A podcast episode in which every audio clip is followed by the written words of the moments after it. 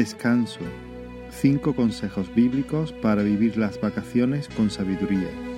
Mensaje de la palabra de Dios por el pastor Israel Sanz en la Iglesia Evangélica Bautista de Córdoba, España, 29 de julio de 2018.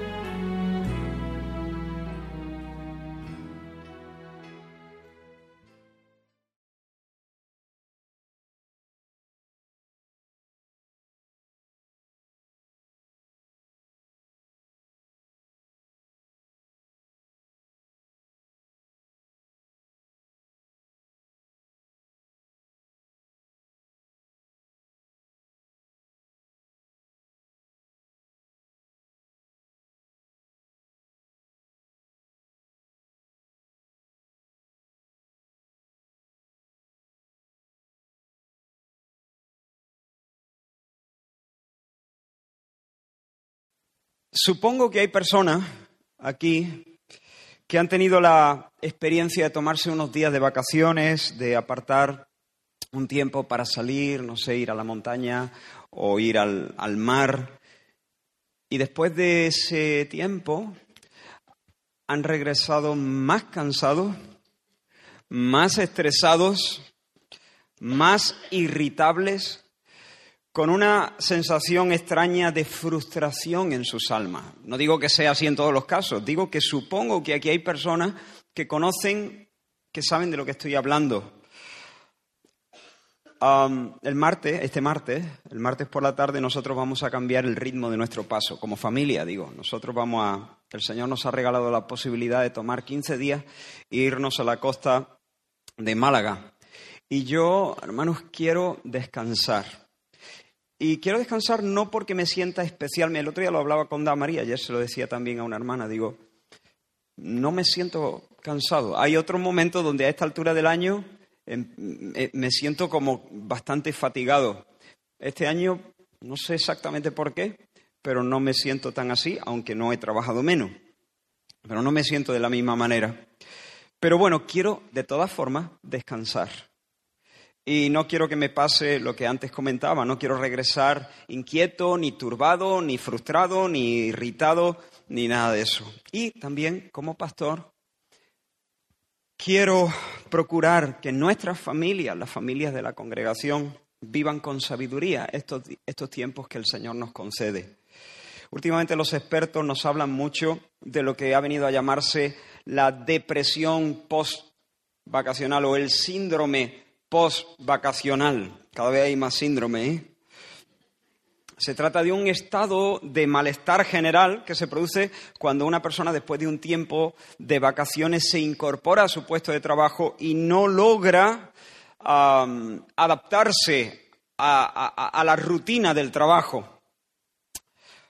Está nervioso, está triste, carece de interés, está extrañamente fatigado, debería estar contento, debería estar muy descansado, pero está cansado, especialmente cansado, le cuesta concentrarse, está como en su mundo. Y aunque entiendo que son varios los factores que influyen en esto que se ha llamado la depresión postvacacional o el síndrome, estoy convencido, convencido de que, en resumidas cuentas, ese estado que refleja tal persona en realidad muestra que esa persona no ha sabido descansar. En otras palabras, aunque suenen un poco duras, ha malgastado sus vacaciones. No ha vivido esos momentos con sabiduría. Y yo no quiero que eso nos pase. No quiero que te pase, no quiero que me pase, no quiero que le pase a ninguna de las familias del Señor a la familia del Señor. Yo quiero que estos días que tengo por delante, si Dios me lo permite vivirlos, si Él no me lleva o no viene antes, quiero que sean de descanso y que sirvan para descansar. Por eso, y como sé que muchos de vosotros o estáis de vacaciones o vais a tomar vacaciones dentro de unos días, he decidido suspender momentáneamente la serie de mensajes basados en la epístola a Tito y predicar un mensaje especialmente dedicado a este asunto que he titulado Descanso. Cinco consejos bíblicos para vivir las vacaciones con sabiduría. No es un título muy elegante, pero bueno, es el título que le he puesto. Y quiero entregaros un mensaje atípico porque ya sabéis que solemos abordar, no solo yo, sino los pastores de, la congregación y, todos los predicadores, eh, generalmente solemos abordar un texto de la Escritura y abrirlo, exponerlo. En esta ocasión no haré eso, sino voy a, más bien a tomar un tema y me voy a mover por la palabra del Señor. Cinco consejos entonces para que nosotros podamos vivir las vacaciones con sabiduría. Ahora, el ritmo que el Señor ha establecido para el descanso es seis días trabajo, uno descanso. Seis días trabajo, uno descanso. Y esa es la sabiduría divina. Pero permitidme que eso lo aplique al tiempo más prolongado, el tiempo de vacaciones. ¿Vale? Sea que tomes una semana, tres días, quince o un mes. No más, ¿eh? Primer consejo. Dios descansó, eso no es un consejo, es una verdad. El consejo viene ahora. El descanso es bueno, no lo mires con sospecha. El descanso es bueno, no lo mires con sospecha. Dice Génesis capítulo 2, fueron pues acabados los cielos y la tierra y todo el ejército de ellos, y acabó Dios en el día séptimo la obra que hizo, y reposó. ¿Qué hizo Dios? reposó el día séptimo de toda la obra que hizo y bendijo Dios al día séptimo y lo santificó porque en él reposó de toda la obra que había hecho en la creación. Ahora, hay gente que sospechan del descanso, sospechan del reposo, de las vacaciones, lo consideran, eso sí, algo necesario, pero no especialmente virtuoso. Lo virtuoso es el trabajo. El descanso, bueno, hay que descansar, es necesario por nuestra flaqueza humana, pero en realidad donde está la virtud es en el trabajo. El sistema de pensamiento de estas personas no les permite ver el reposo o las vacaciones como algo espiritual, sino como algo que tiene que ver con nuestra naturaleza caída, con nuestra flaqueza humana, etc. Pero Dios descansó. ¿O no? Sí. Dios reposó. Dios desplegó su virtud trabajando seis días en la creación y vemos su gloria reflejada en la creación del cosmos. Y luego Dios desplegó su virtud descansando. Dios despliega su virtud trabajando, Dios despliega su virtud eh, descansando, perdón, apartando un día para reposar y santificándolo. Ahora, es una mentira nacida en el infierno que el significado de nuestra vida esté ligado a nuestra producción, a nuestro desempeño, a lo que podemos alcanzar o podemos lograr. Los que piensan de esta manera ven, ven, ven con malos ojos el descanso. De hecho, los que piensan de esta manera, que el significado de sus vidas, que su identidad está ligada a lo que pueden lograr, a lo que pueden hacer, a lo que pueden alcanzar, a lo que pueden ganar, no pueden descansar, no descansan de hecho.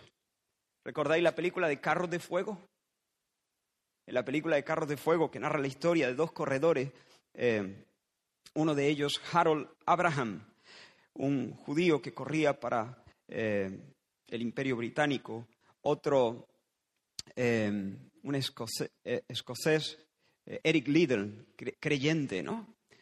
La diferencia entre ellos era abismal. Los dos eran muy buenos eh, los dos, por cierto, ganaron, es una historia real. Os recomiendo que veáis esa película, Carros de Fuego. Ah, los dos ganaron la medalla de oro en los Juegos Olímpicos, cada uno en una prueba distinta. Ah, la diferencia era abismal. El actor que hace de Harold Abraham eh, tiene siempre la cara tensa, el gesto tenso. Siempre parece eh, sí, trabajando, ¿no? Hay un momento en, la película donde él dice, él corría los 100 metros, 100 metros lisos. Dice, tengo 10 segundos para justificar mi existencia. Eric Liddell decía, que era creyente, Dios me hizo rápido y siento que cuando corro, Él tiene placer. Harold Abraham no podía dejar de trabajar aun cuando descansaba. Eric Liddell descansaba aun cuando estaba trabajando. Uno corría para justificar su existencia, para demostrar que era alguien. El otro corría porque sabía que era alguien, porque se sabía bendecido y bajo la gracia de Dios. Uno descansaba, otro no descansaba. Uno corría para, otro corría porque. Aquellos que entienden que el significado y el valor de su vida está ligado a lo que producen, a lo que hacen, a lo que trabajan, nunca pueden descansar. Siempre tienen que hacer, siempre tienen que producir a fin de demostrar quiénes son, a fin de demostrar el valor de su vida, a fin de justificar su existencia. Por eso detenerse y descansar les genera ansiedad no saben descansar. Porque siempre, eh, no sé, eh, sienten que al descansar no están haciendo nada provechoso. Y ya se buscan algo para aprovechar el tiempo, como si descansar no fuera aprovechar el tiempo. Cuando descansan sin más, se sienten cargados por la culpa hay una extraña sensación de pérdida, de carencia de valor, de carencia de significado.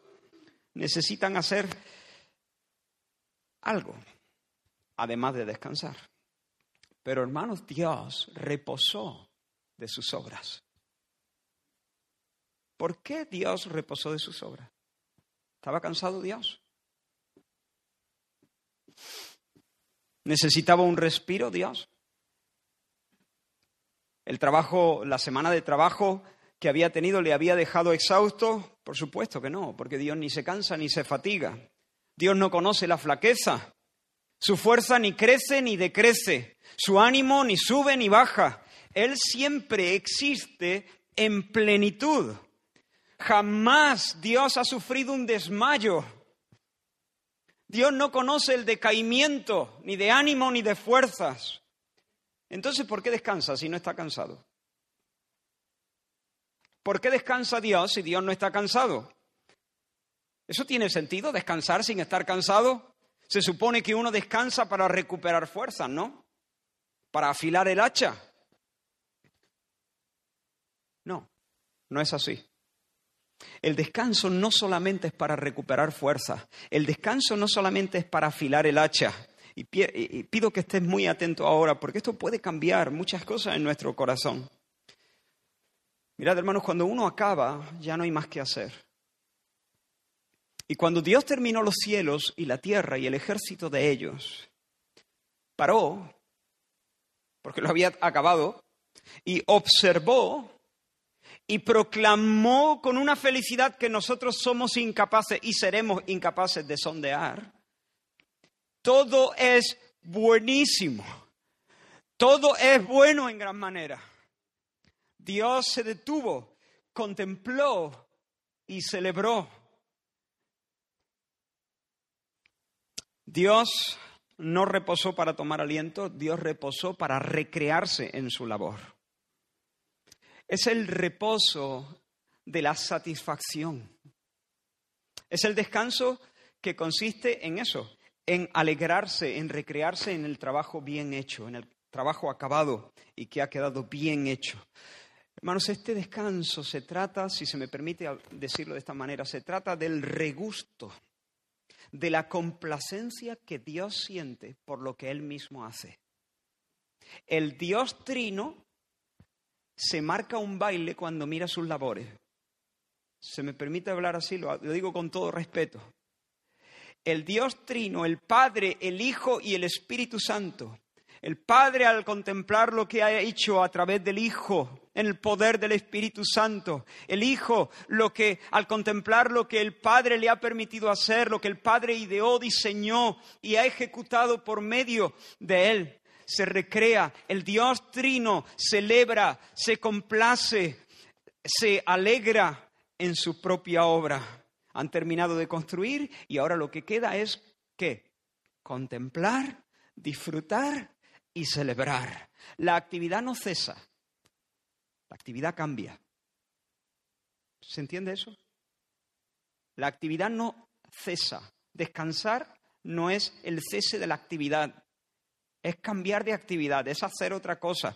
El trabajo está hecho y ahora me dedico a alegrarme, a contemplarlo, a disfrutarlo y a celebrarlo. Voy a intentar poner un ejemplo que no sé si es el mejor, pero a lo mejor nos ayuda. Espero que nos ayude. Trabajo es esmerarse en elaborar un filete de corvina con salsa de bisqué y de postre una ópera de chocolate amargo en emulsión de frutos del bosque. Lo busqué en internet, ¿no? Algún plato gourmet, ¿no? Digo yo que se debe llevar un rato hacer eso.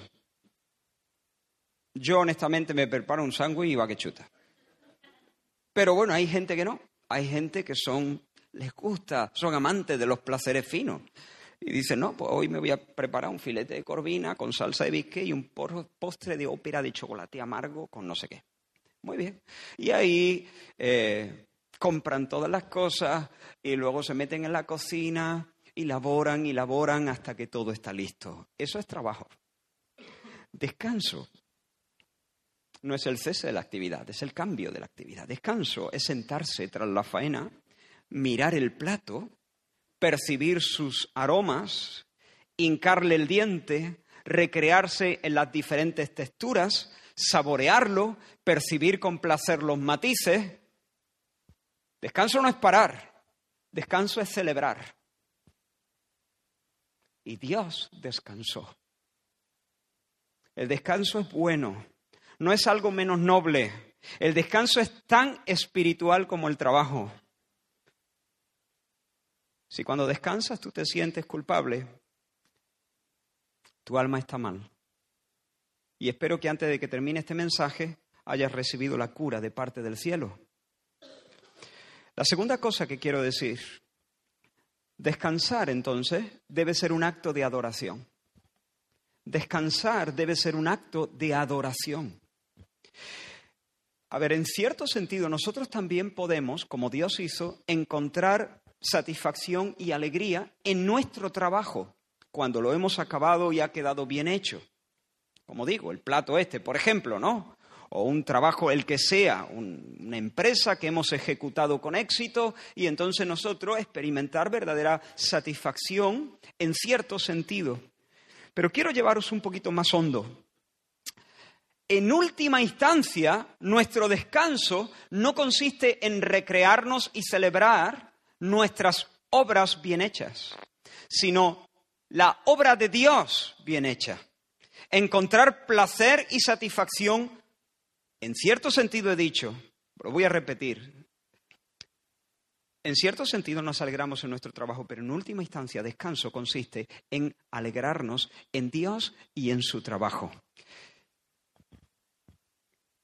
Argumento esto. ¿En qué día fue creado el hombre? ¿En qué día de la creación? El sexto. Yo diría que por la tarde ya. Sí, porque en el sexto Dios crea otras cosas y, y luego, como corona, Él crea al hombre. Así que, digamos, en el sexto a media tarde, por decirlo así. ¿Qué pasó en el día séptimo? descanso. Dios creó al hombre en el día sexto cuando todo lo demás estaba hecho. Después de crear al hombre, Dios no hizo nada. Cuando digo el hombre, Adán y Eva, ¿no? Todo estaba ya hecho. Las olas lamían la orilla de, de, los diferentes mares y océanos en ese incesante vaivén. Las abejas construían sus panales la Tierra giraba sobre sí misma en ese movimiento de rotación y viajaba en el espacio alrededor del Sol. Todo estaba hecho. La rueda de la creación giraba cuando el hombre apareció. Y Dios cuando aparece le da una tarea al hombre, una tarea imponente, por cierto. Debía cuidar el huerto, debía administrar las cosas sobre la tierra, enseñorearse de la creación, debía ponerle nombre a los animales. Pero antes de arrancar, descanso. O sea, que Dios le, da vacaciones a Adán y a Eva antes de que muevan un solo dedo. Un jefe bastante amable, ¿verdad? Adán podía haber dicho, vale, Dios, tengo que cuidar el huerto, tengo que nombrar a los animales, me pongo ya mismo a hacerlo. Y Dios le dice, quieto parado. ¿A dónde va? A trabajar, Señor. No, no, es que lo que toca es descansar. Pero, Señor, si, si, no, le da un palo al agua, acabo de, acabo de aparecer, es que no estoy cansado. No, pero si es que el descanso no es solamente para reponer fuerzas. El descanso es para recrearte, para recrearte en el trabajo. Ya, ya, ya, Señor, pero es que no he hecho ningún trabajo. ¿Cómo voy a recrearme en lo que he hecho? No, si es que no es recrearte en tu trabajo. Es recrearte en el mío. Es recrearte en mi trabajo.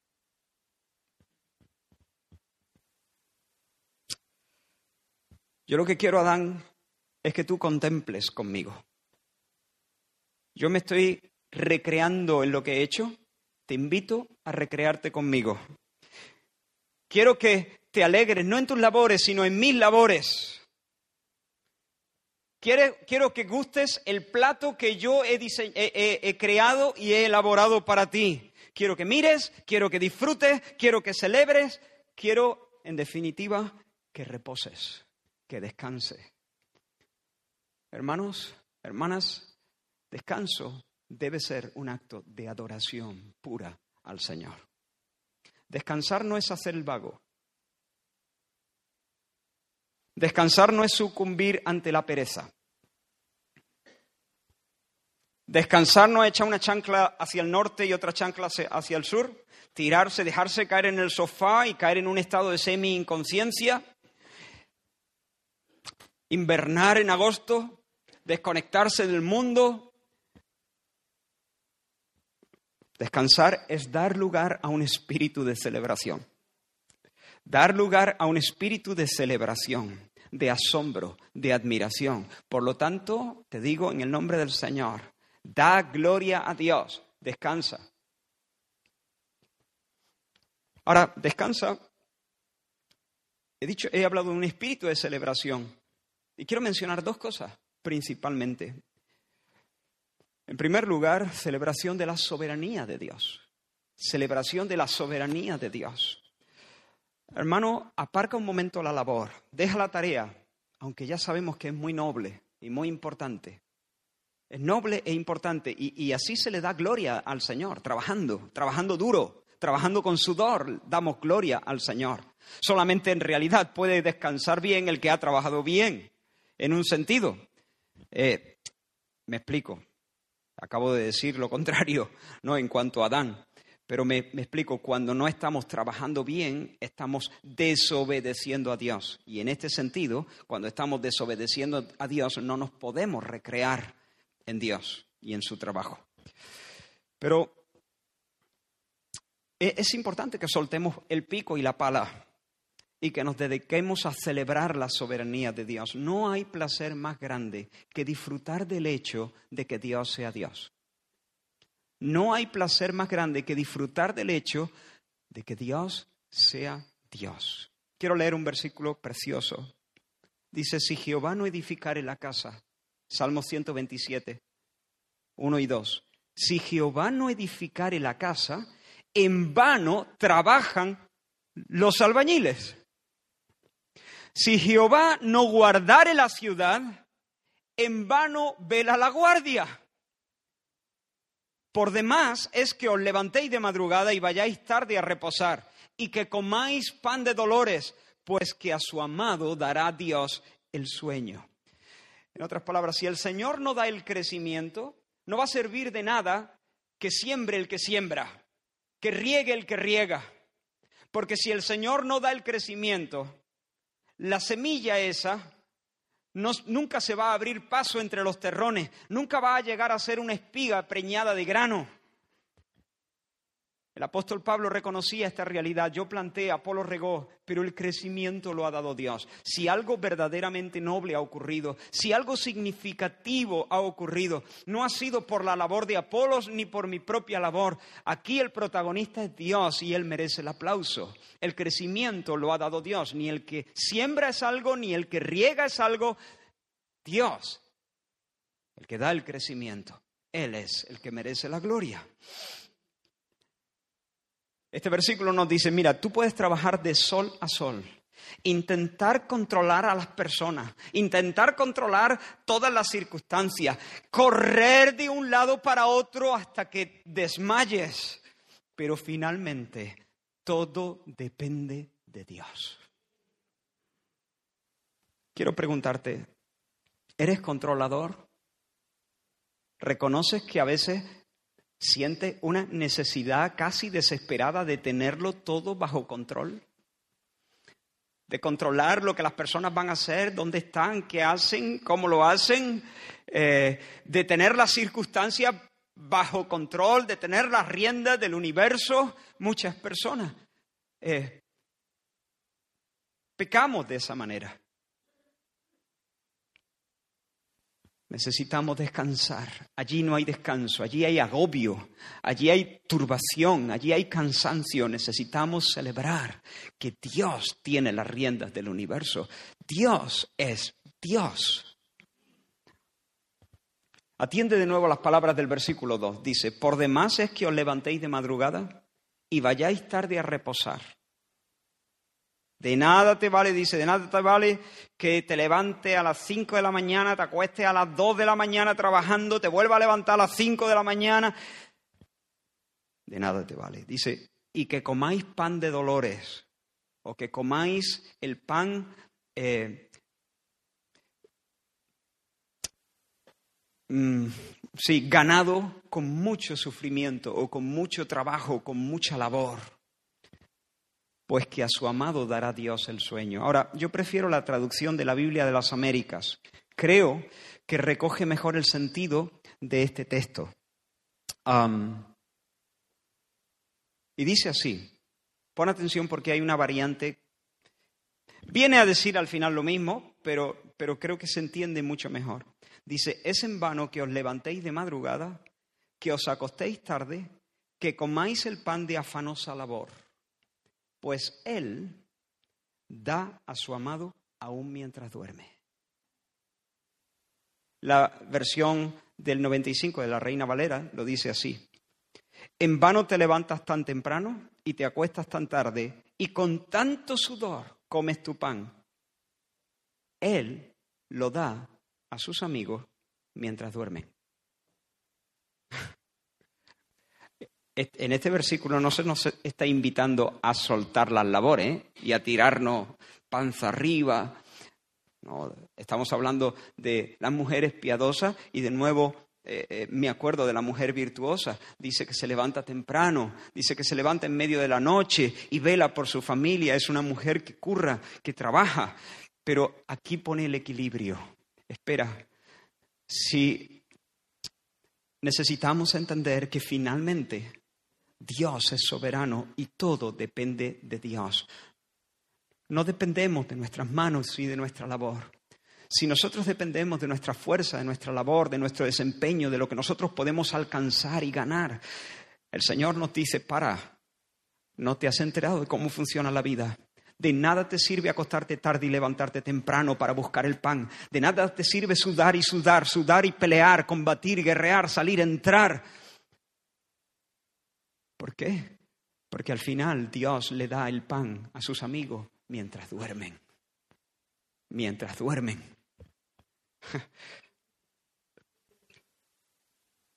Hermano, hermana, arrepiéntete de tu afán. Arrepiéntete de tu incredulidad.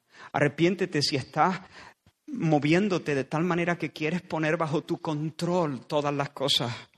Tú no controlas el pulso en tus venas. Tú no controlas la, la siguiente respiración. No sabes si la vas a hacer. Sola es un don de Dios. ¿Ves? ¿Ves? ¿Ves? Otra vez. ¿Cómo, cómo te ama? del Señor. Es un don, tú no la controlas, no controlas el pulso debajo de tu camisa. Arrepiéntete de tu incredulidad, confía y descansa en el Señor. Porque Él está velando mientras nosotros dormimos. Él es el soberano que gobierna el mundo y hace que todas las cosas colaboren y ayuden al bien de su pueblo. Yo ronco, Él maneja. Yo me puedo dormir cuando Él va al volante. Yo no me duermo cuando algunos van al volante. Bueno, la verdad es que estoy quizá exagerando. Si eres un Nobel y además vas a 10 centímetros del volante, con los ojos sobre el salpicadero, tiemblas y vas sudando, posiblemente yo no me voy a dormir. Tampoco soy muy aprensivo. Pero si Dios conduce, yo puedo dormirme y roncar.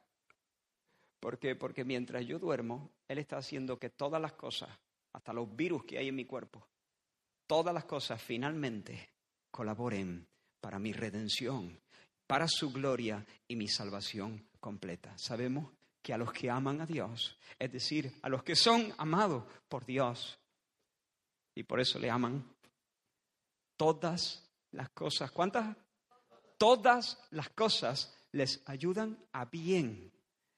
El bien se refiere al bien supremo, a la salvación de nuestras almas para la gloria de Dios. Puedo dormirme sabiendo que Dios no duerme, Puedo dormirme sabiendo que las ruedas de su carro victorioso avanzan de manera imparable mientras yo ronco. Todo mi afán, hermanos, es inútil para añadirle a mi estatura un codo. Pero puedo descansar, porque mi Padre alimenta las aves en cada rincón de este planeta y viste los lirios del campo, todos los lirios del campo, incluso aquellos que nunca jamás serán vistos por el ojo del hombre. Así que yo puedo soltar la faena y darme un paseo por la orilla mientras siguen sucediendo los milagros. ¿Qué te parece? Yo puedo soltar la faena y darme un paseo por la orilla mientras siguen sucediendo los milagros sin que yo, sin que yo sepa cómo. ¿Por qué? Porque los milagros de Dios no dependen de mi jornada de trabajo. Sería una arrogancia pensar de otro modo. Soy pastor, se me ha encargado una tarea importante, pero la prosperidad del reino de Dios y la salud de la iglesia no dependen de mi jornada de trabajo. Yo me acosté y dormí y desperté porque el Señor me sustentaba. En segundo lugar, no os preocupéis, los últimos consejos son bien cortitos. Estamos en el segundo, en la segunda parte del segundo consejo. Hemos dicho que el segundo consejo es que descansar debe ser un acto de adoración, que debemos adorar al descansar, que debemos estar llenos de un espíritu de celebración, celebración primero de la soberanía de Dios y ahora, en segundo lugar, celebración de la redención en Cristo, celebración de la redención en Cristo, celebración de la salvación que se nos concede en Jesucristo. Fue Jesús el que dijo, venid a mí todos los que estáis trabajados y cargados, y yo os haré descansar. Llevad mi yugo sobre vosotros y aprended de mí, que soy manso y humilde de corazón, y hallaréis descanso para vuestras almas, porque mi yugo es fácil y ligera es mi carga. Hermanos, el verdadero evangelio comienza y termina con el verdadero descanso, perdón, comienza y termina con el evangelio. ¿Quiénes son estos que están trabajados y cargados? ¿Quiénes son los trabajados y cargados? Jesús se está refiriendo a aquellos que están procurando con sus obras, con su trabajo, alcanzar el favor de Dios, alcanzar la sonrisa de Dios, que el Señor los reciba, que el Señor los acepte. Alguien lo ha dicho de esta forma y leo ahora una cita de un autor. Dice, detrás de nuestro trabajo Hay otro trabajo del que necesitamos un verdadero descanso. Es la autojustificación. Antes hacía mención de esto también. El trabajo que con frecuencia nos lleva a refugiarnos en la religión. La mayoría de nosotros trabajamos y trabajamos para mostrar nuestra valía, para convencer a Dios, a otros y a nosotros mismos de lo buenos que somos. Nunca terminamos ese trabajo, a no ser que descansemos, nunca terminaremos ese trabajo, a no ser que descansemos en el Evangelio. Al final de la creación el Señor dijo, todo está terminado y puedo descansar. En la cruz, al final de la redención, Jesús dijo, todo se ha cumplido, consumado es, y nosotros podemos descansar. Si confías en el trabajo que Jesús acabó, sabrás que Dios está satisfecho contigo. Hermanos, Dios, Jesús, Dios en Jesús, se nos ofrece como el dador del descanso. ¿Por qué? ¿Cómo nos, cómo nos descarga Jesús? Hay un salmo que dice, eh, ¿quién estará en el monte del Señor? ¿Quién puede tener comunión, compañerismo con Dios? Claro, el monte del Señor y el compañerismo con Dios es el sumum bonum, es lo que nosotros necesitamos, es lo que nosotros anhelamos, es lo que nos falta. Fuera del monte del Señor somos peces fuera del agua. ¿Tú has visto alguna vez algún pez fuera del agua, del agua dando bocanadas? Pues el hombre fuera del monte del Señor, si no puede tener comunión con Dios, está muriendo, porque esta es la vida eterna, que te conozcan a ti, y a Jesucristo a quien has enviado. Y sin tener una relación donde podemos conocer y, ser conocidos, donde podemos comunicarnos y relacionarnos con Dios, somos un pez fuera del agua, somos una planta arrancada de la tierra. Pero, ¿quién subirá al monte de Dios? ¿Quién habitará con él? Y el salmista responde, el limpio de manos, el puro de corazón, el que nunca ha elevado su alma a los ídolos el que nunca ha jurado con engaño. Ese es el que puede tener compañerismo con Dios. ¿Hay alguien aquí que nunca haya dicho una mentira? ¿Hay alguien aquí que nunca amó otra cosa más que a Dios? Todas las personas bajo este techo hemos amado otras cosas más que a Dios y hemos sido unos idólatras y hemos elevado nuestra alma a cosas vanas. Todos bajo este techo hemos dicho mentira. Todos en este bajo este techo tenemos eh, nuestra alma manchada por el pecado y esa es nuestra tragedia. Que no podemos subir al único lugar donde encontramos la vida. No podemos regresar al ambiente donde nosotros somos y pertenecemos. Somos unos parias, unos desterrados, unos infelices porque hemos sido expulsados del monte donde está la vida y los placeres. Necesitamos a Dios y sin embargo no podemos tener compañerismo con Dios, porque tener compañerismo con Dios en nuestro estado natural sería como si, la estopa quisiera darse un abrazo con el fuego. Sería consumida inmediatamente si nosotros pusiéramos un pie en esa montaña sagrada. Es una manera simbólica de hablar, no estoy hablando de un monte eh, físico, estoy hablando de Dios, de su presencia. Si nosotros entrásemos en nuestro pecado, en la presencia de Dios, por su misma santidad, Dios nos fulminaría. Ese es el problema. Pero de repente el salmista dice, alzaos vosotros. Eh, dice, ¿cómo dice? Alzad, alzad puertas vuestras cabezas y alzad vosotras puertas eternas. ¿De qué puertas está hablando el salmista? Pues de las puertas del monte. Porque ¿qué había en el monte? El templo. La casa de Dios, la presencia de Dios. Y, y, entonces dice, ¿quién subirá? ¿Quién subirá? El limpio de manos, el puro de corazón. Y después hay un silencio en esa canción, Selah, silencio. Segunda estrofa. De repente el salmista cambia el tono. Alzado puertas vuestras cabezas y alzaos vosotras puertas eternas. Dicho de otra manera, que se abran las puertas, que se abran las puertas del monte y entrará el Rey de Gloria. ¿Quién es ese rey de gloria? Jehová de los ejércitos, el poderoso en batalla. Él es el rey de la gloria. Alzad, oh puertas, vuestras cabezas. Alzad vosotras puertas eternas y entrará el rey de gloria. ¿Quién es ese el rey de gloria?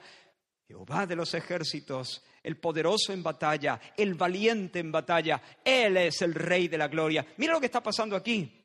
De repente el salmista dice que se abran las puertas porque verdaderamente hay alguien que sí va a subir al monte. Hay alguien que sí puede tener compañerismo con Dios.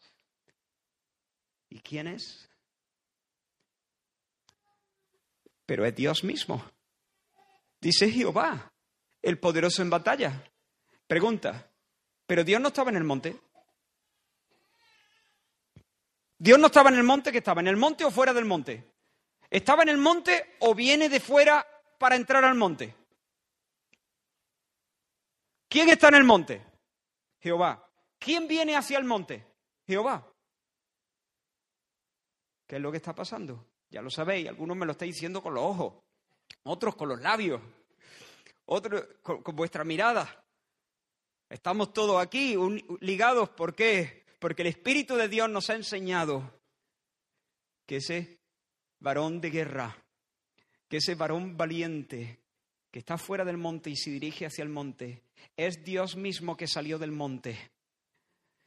Es Jesús, el Dios encarnado, que bajó, que, dejó la gloria para venir a este manicomio, a este valle, para pelear una batalla. Por eso el que sube es un guerrero, por eso el que sube es varón eh, de, guerra, es el valiente que ha triunfado. Él viene después de una batalla y que se abran las puertas porque entrará el Rey de Gloria. Y nosotros sabemos que eso fue lo que hizo el Señor Jesús. Nadie podía entrar al monte.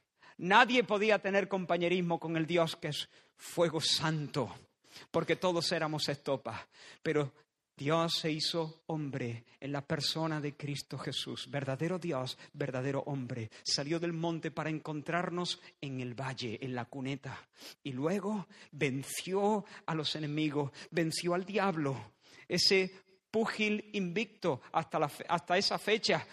Jesús lo derrotó en el ring del desierto y Jesús lo derrotó definitivamente en el ring del Calvario, en la cruz, y le despojó de sus armas y se llevó consigo el botín. Jesús venció al pecado, Jesús venció definitivamente a la muerte y ahora sube como un campeón al monte de Dios, pero no sube solo.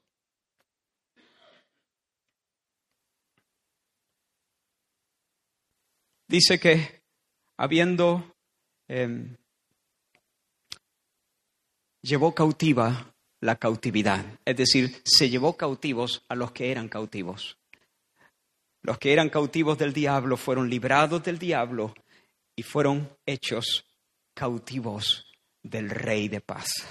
Y ser cautivos del Rey de paz es lo más, lo más. No hay otra cosa más noble, más bienaventurada que ser eh, el esclavo de un Dios que te da este tipo de mandamiento, regocijado. ¿Qué te parece ese mandamiento? Ese es el tipo de cosas que Dios nos manda, regocijado en el Señor, digo, otra vez, otra vez lo digo, regocijado en el Señor. Él llevó cautiva a los cautivos, llevó cautivo a los cautivos. ¿A dónde? Al monte santo, al lugar de la bendición. Y dice Isaías en el capítulo 53, Él llevó ciertamente nuestras enfermedades y sufrió nuestros dolores. Y nosotros le tuvimos por azotado, por herido de Dios y abatido. Pero Él en realidad fue herido por nuestras rebeliones. Él fue molido por nuestros pecados. El castigo de nuestra paz fue sobre Él. Y por su llaga, por su herida, fuimos nosotros curados. Todos nosotros nos descarriamos como ovejas, cada cual se apartó por su camino, pero el Señor cargó en él el pecado de todos nosotros. Angustiado y afligido, no abrió su boca. Se dejó torturar, se dejó violentar. Jehová quiso quebrantarlo, sujetándole a padecimiento. Cuando haya puesto su vida en expiación por el pecado, verá linaje ¿Qué linaje? Los cautivos. sus ovejas descarriadas, las, las cabras descarriadas, las ovejas, perdón, descarriadas. Verá linaje, vivirá por largos días, otra manera de decir vivirá para siempre, no morirá nunca más. El día de su humillación pasó, quedó atrás para siempre. Y la voluntad del Señor será en su mano prosperada. Jesús es el ejecutivo infalible, no falla. Él ejecuta perfectamente la obra que el Padre le demandó, le encargó. Verá el fruto de la aflicción de su alma y quedará satisfecho. Él sí sudó. Él sí sudó, él sí tuvo aflicción de alma, él sí sudó en Getsemaní, sudó hasta sangre. Pero después de ver el fruto de la aflicción de su alma, quedará satisfecho. Por su conocimiento justificará mi siervo justo a muchos y llevará las iniquidades de ellas. Hermanos, hermanas, el verdadero descanso se fundamenta sobre el entendimiento de que podemos descansar de una vez de la agotadora empresa de ganarnos el favor de Dios. ¿Por qué? Porque Jesucristo lo hizo. Él hizo el trabajo, Él sudó, Él se ganó con una vida impecable el beso del Padre. Pero luego Él recibió el azote de Dios porque nos representó en la cruz como nuestro sustituto. Él se bebe el cáliz de la ira, el cáliz del furor de Dios, para luego entregarnos a nosotros la copa de la salvación. Él se tragó el infierno sobre el Calvario para darnos el cielo por siempre jamás. Y si nosotros venimos a Él en fe y en arrepentimiento, fe y arrepentimiento, si nosotros venimos en fe y en arrepentimiento a Él, tendremos descanso para nuestras almas. Venid a mí, los que estáis trabajados y cargados. Si hay alguien aquí que está intentando hacer algo más para ganarse el favor de Dios, te anuncio ya que no vas a lograrlo. No puedes hacer, no puedes ganarte la aprobación de Dios. Tú dices, bueno, pero si hago más oraciones, eh, pero ¿y si ¿Y si vengo más, eh, me involucro más en la iglesia? ¿Me hago evangélico? ¿Voy a hablarle de manera más considerada a mis padres? ¿Doy más mi dinero? ¿Vendo mi dinero? ¿Se lo doy todo a los pobres? ¿Me voy a las misiones? ¿Me voy a un monte a meditar en las cosas de Dios? No es por obras. La ley dice, haz esto y vivirás. Pero el Evangelio dice, vive primero y después podrás hacer esto. Porque si el Señor no nos limpia previamente, todo lo que toque en nuestras manos estará manchado.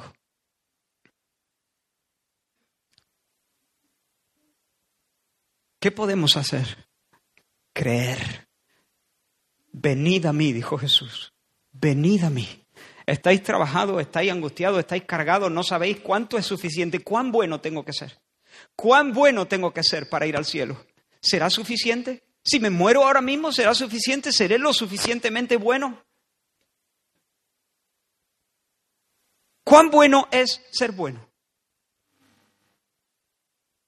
¿Con un 8 apruebo? ¿Con un 9? ¿Con un 5? No es por obras. Jesús dice, venid a mí. Y no solo venid a mí, venid a creer. Pon tu confianza en mí. Pon tu confianza en mi trabajo. Para allá. Para allá. Quita las manos. Estate quieto. No lo estropees. No sigas haciendo y haciendo y corriendo y luchando y pugnando, intentando ganar tu salvación. Yo lo hice. No menosprecies mi sacrificio. No menosprecies mi labor. Sudé sangre en Getsemaní. Me quedé solo sobre el Calvario. Pon tu confianza en mí y no en tus oraciones, ni en tus limonas, ni en tus buenas obras. Venid a mí, ya está. Confía en mí, en mi nombre, en mi oficio, en mi trabajo, en, lo que yo hice por ti. Y, y mira, no te pierdas esto. Llevad mi yugo sobre vosotros y aprended de mí que soy manso y humilde y hallaréis descanso para vuestras almas. Y tú dices, espera, espera, espera, ahí me he perdido Israel. Me está hablando de descanso y me presenta un yugo. No me cuadra. Oye, dame una horchata, una granizada, una tumbona, un sofá. Pero un yugo. Hallaréis descanso. Tomad el pico y la pala y hallaréis descanso. El, yugo era ese instrumento que se le ponen a los animales para arar el campo, para, para uncirlos, unir, para, de tal modo que vayan juntos y, y, puedan laborar juntos. Cuando el yugo aparecía, el buey o el mulo o lo que sea, sabía que había llegado la hora de trabajar. Jesús dice, llevad mi yugo y hallaréis descanso para vuestras almas. ¿Por qué? Porque nosotros únicamente hallamos descanso para nuestras almas cuando ponemos nuestra confianza en Jesús y cuando nos arrepentimos de nuestra independencia y nos ponemos bajo su señorío. Solamente bajo su señorío nosotros encontramos verdadero descanso y verdadera paz.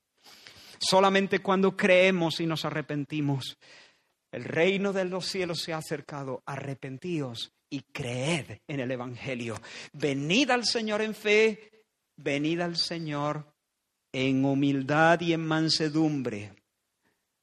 Agacha la cabeza, métete bajo su voz. Confiésale como tu Señor. A partir de este día vas a ir a donde Él vaya. Si Él dice derecha, derecha. Si Él dice izquierda, izquierda. Si Él dice para, te detiene. Si Él dice vamos, caminas y bajo el liderazgo del Espíritu de Cristo, bajo el señorío de Jesús, encontramos descanso para nuestras almas. Porque cuando nos arrepentimos y creemos, cuando creemos y nos arrepentimos, cuando confesamos de corazón, con fe vibrante y con alegría, Jesús es mi Señor.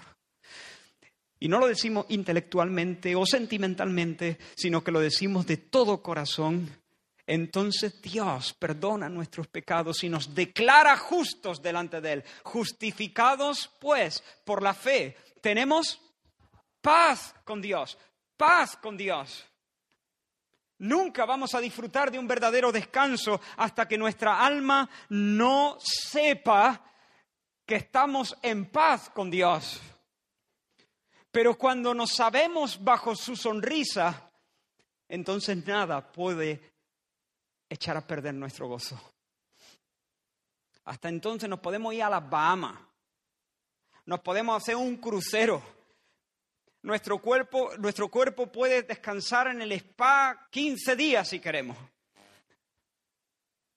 Pero si nuestra alma no sabe que sabe, que sabe, que sabe, que las cosas entre Dios y nosotros están bien, nunca terminaremos de descansar será todo un espejismo y luego habrá más turbación, habrá más irritación.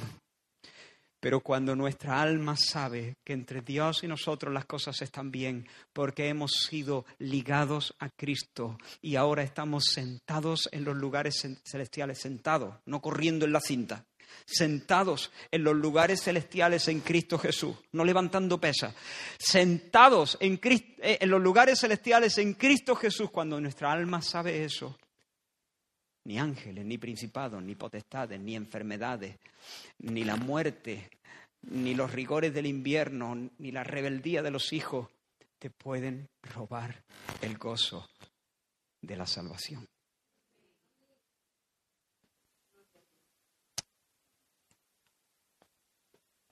Solamente en ese momento es cuando podemos decir, anda y come tu pan con gozo, Eclesiastés 9, anda y come tu pan con gozo y bebe tu vino con alegre corazón, porque tus obras ya son agradables a Dios.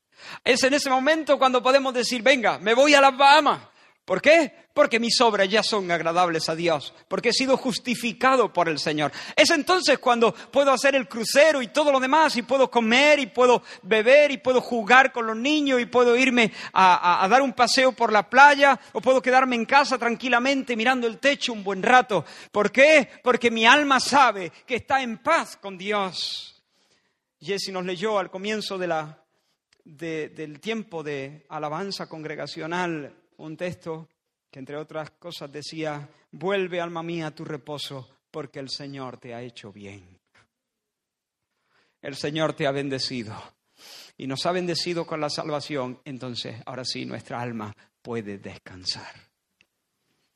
Porque el que ha entrado en su reposo, Hebreos 4, también ha reposado de sus obras como Dios de las suyas. Procuramos, procuremos pues entrar en aquel reposo para que ninguno caiga en semejante ejemplo de desobediencia. Si tú estás aquí y nunca has rendido tu corazón al señorío de Cristo, si todavía tú eres el capitán de tu alma, te ruego con cariño que te arrepientas. Y en el nombre del Señor, con autoridad, te mando que te arrepientas. Vuélvete. Suelta las riendas de tu mundo. Ríndete a Jesús y pon tu confianza no en lo que tú puedas hacer, no en lo buena persona que eres, porque aquí no hay en sí misma ninguna buena persona, ninguna.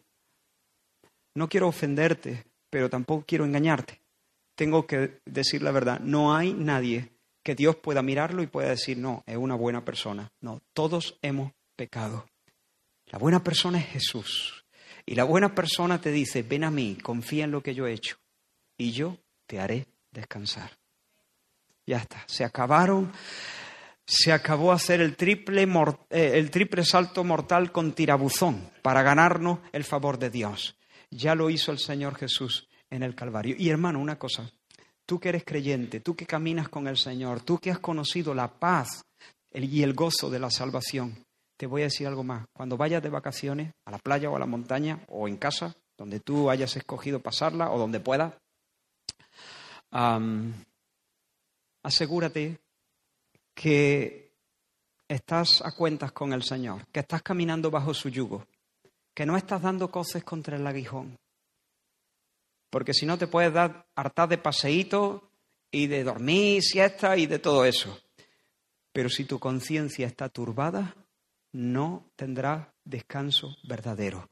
Entonces, una recomendación, si sabes que tienes cuentas pendientes, aparte el primer día, o la, primera sección del día quizá, o el día de antes de salir, o la noche de antes de salir de vacaciones, y aquieta tu alma en la presencia del Señor. Confiesa si tienes que confesar.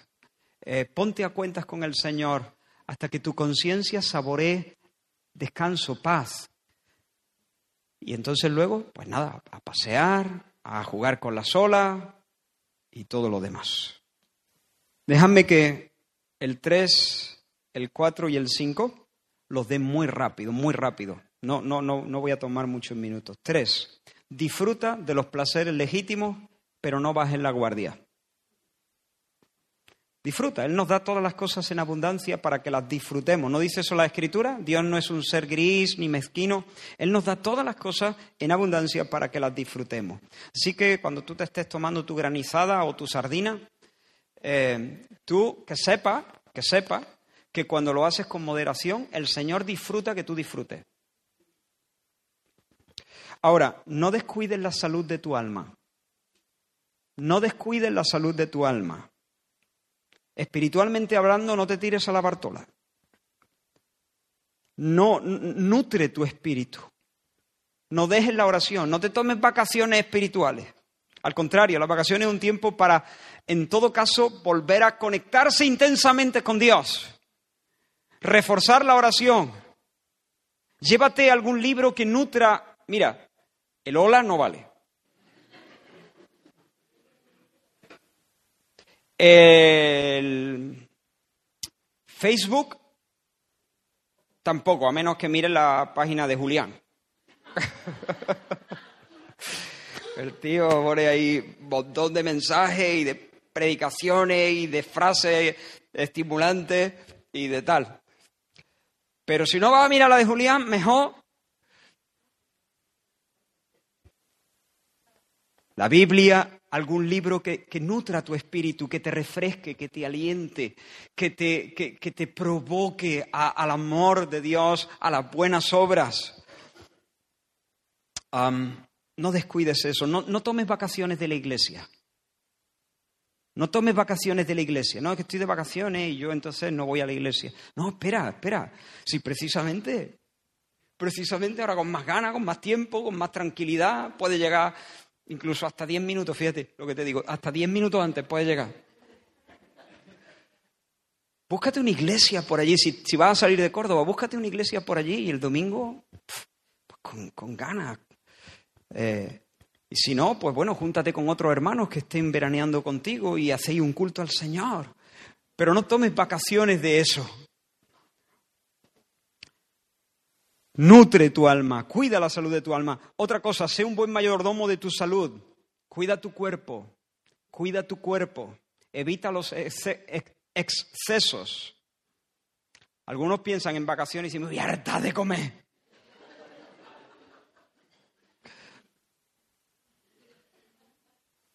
Hombre, para algo he estado haciendo dieta, ¿no? Ahora reventar. En realidad no he hecho, no he hecho dieta, he hecho espacio. Hermano, eso es desgraciarse. Eso es desgraciarse porque vamos a volver más irritados, más turbados. Eh, necesitamos, em, necesitamos ser sabios también. Y, no quiero entrar en, en textos de la palabra, yo sé, el tiempo se nos ha ido, pero la Biblia nos habla, los proverbios, por ejemplo, nos da sabiduría. Disfruta de las cosas, pero sé sabio. No bajes la guardia, porque hay tentaciones por todos lados. Cuida tu alma.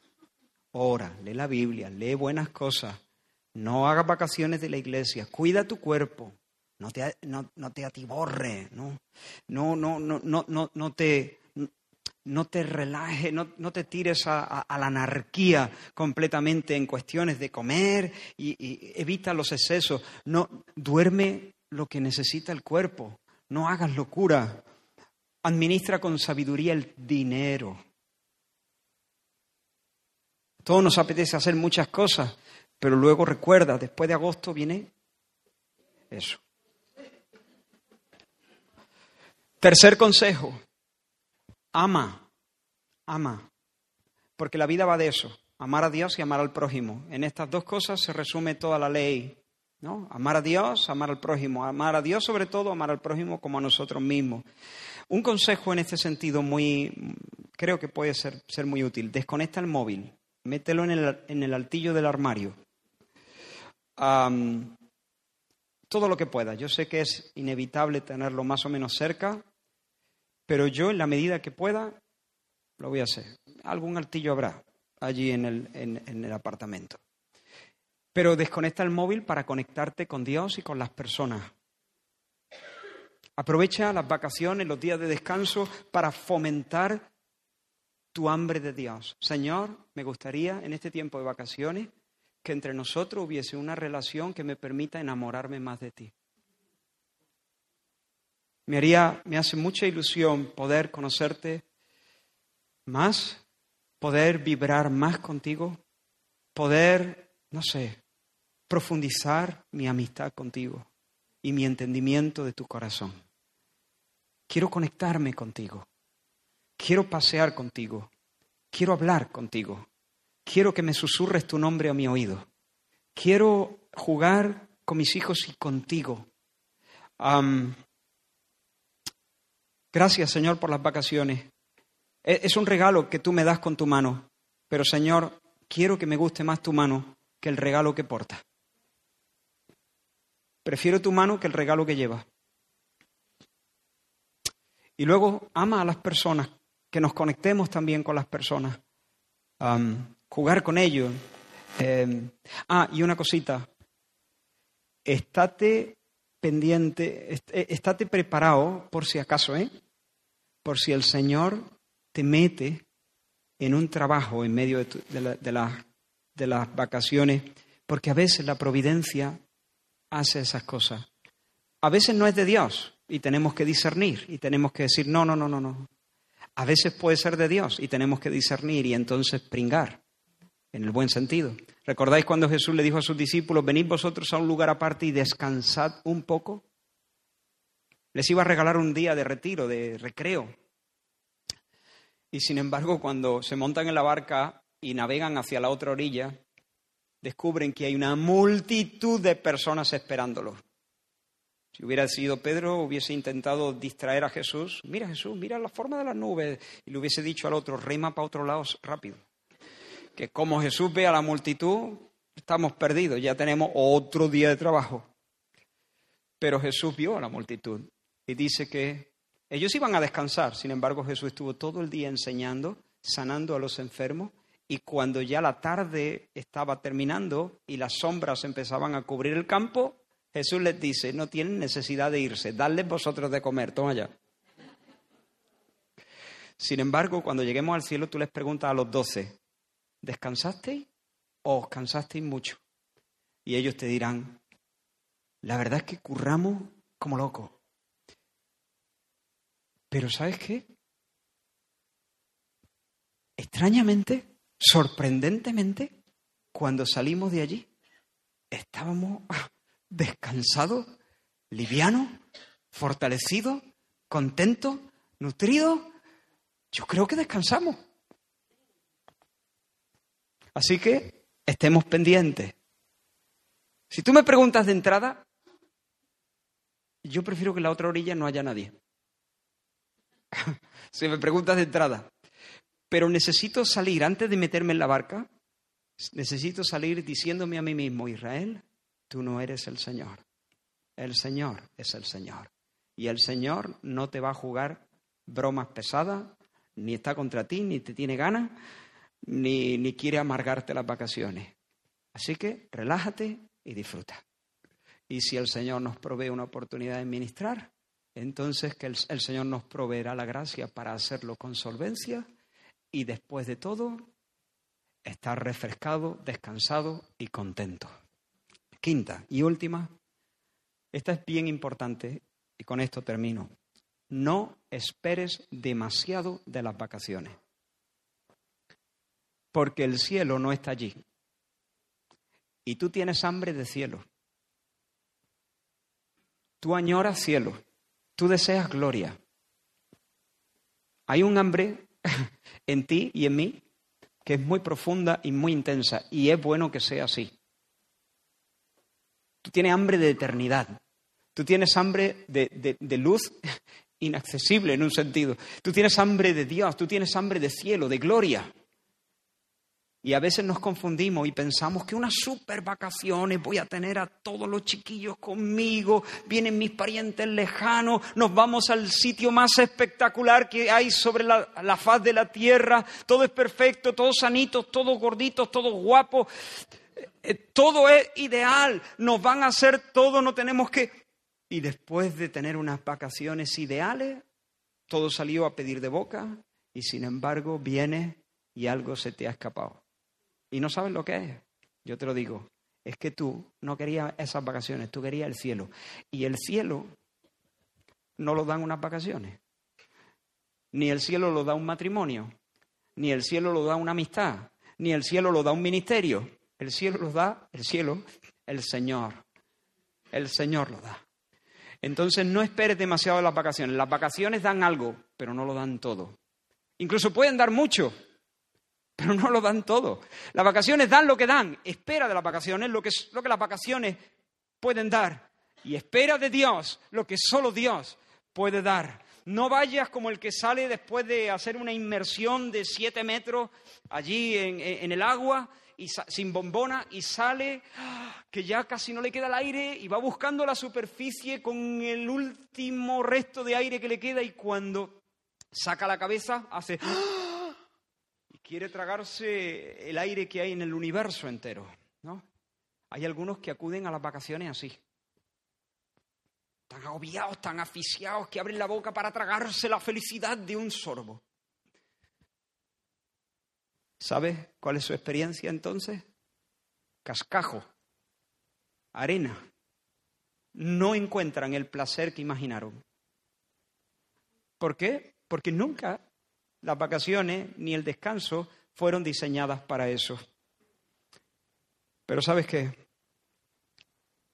Eso que tú ansías existe.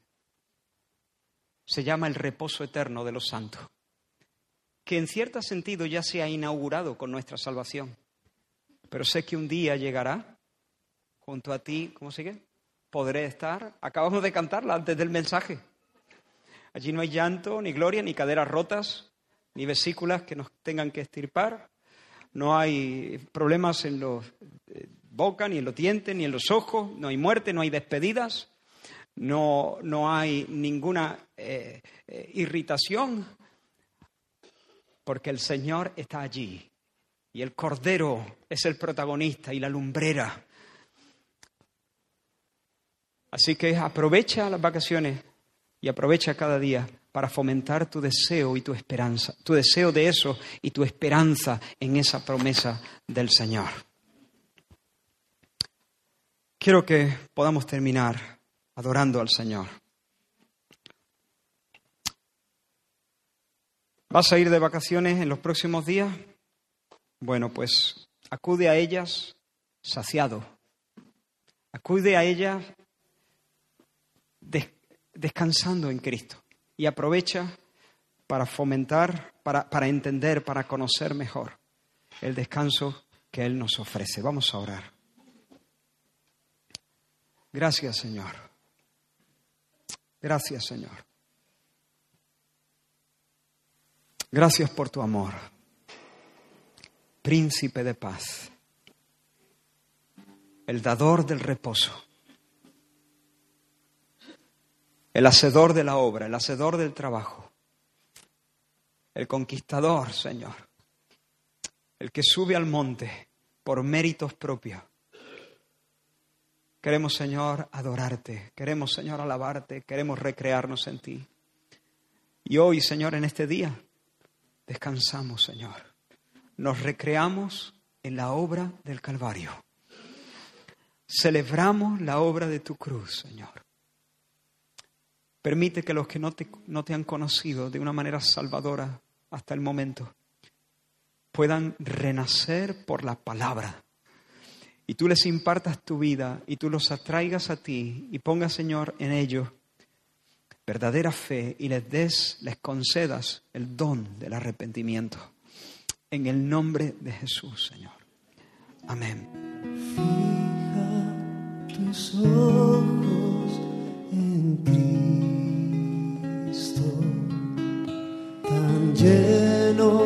de gracia y amor. Y lo terrenal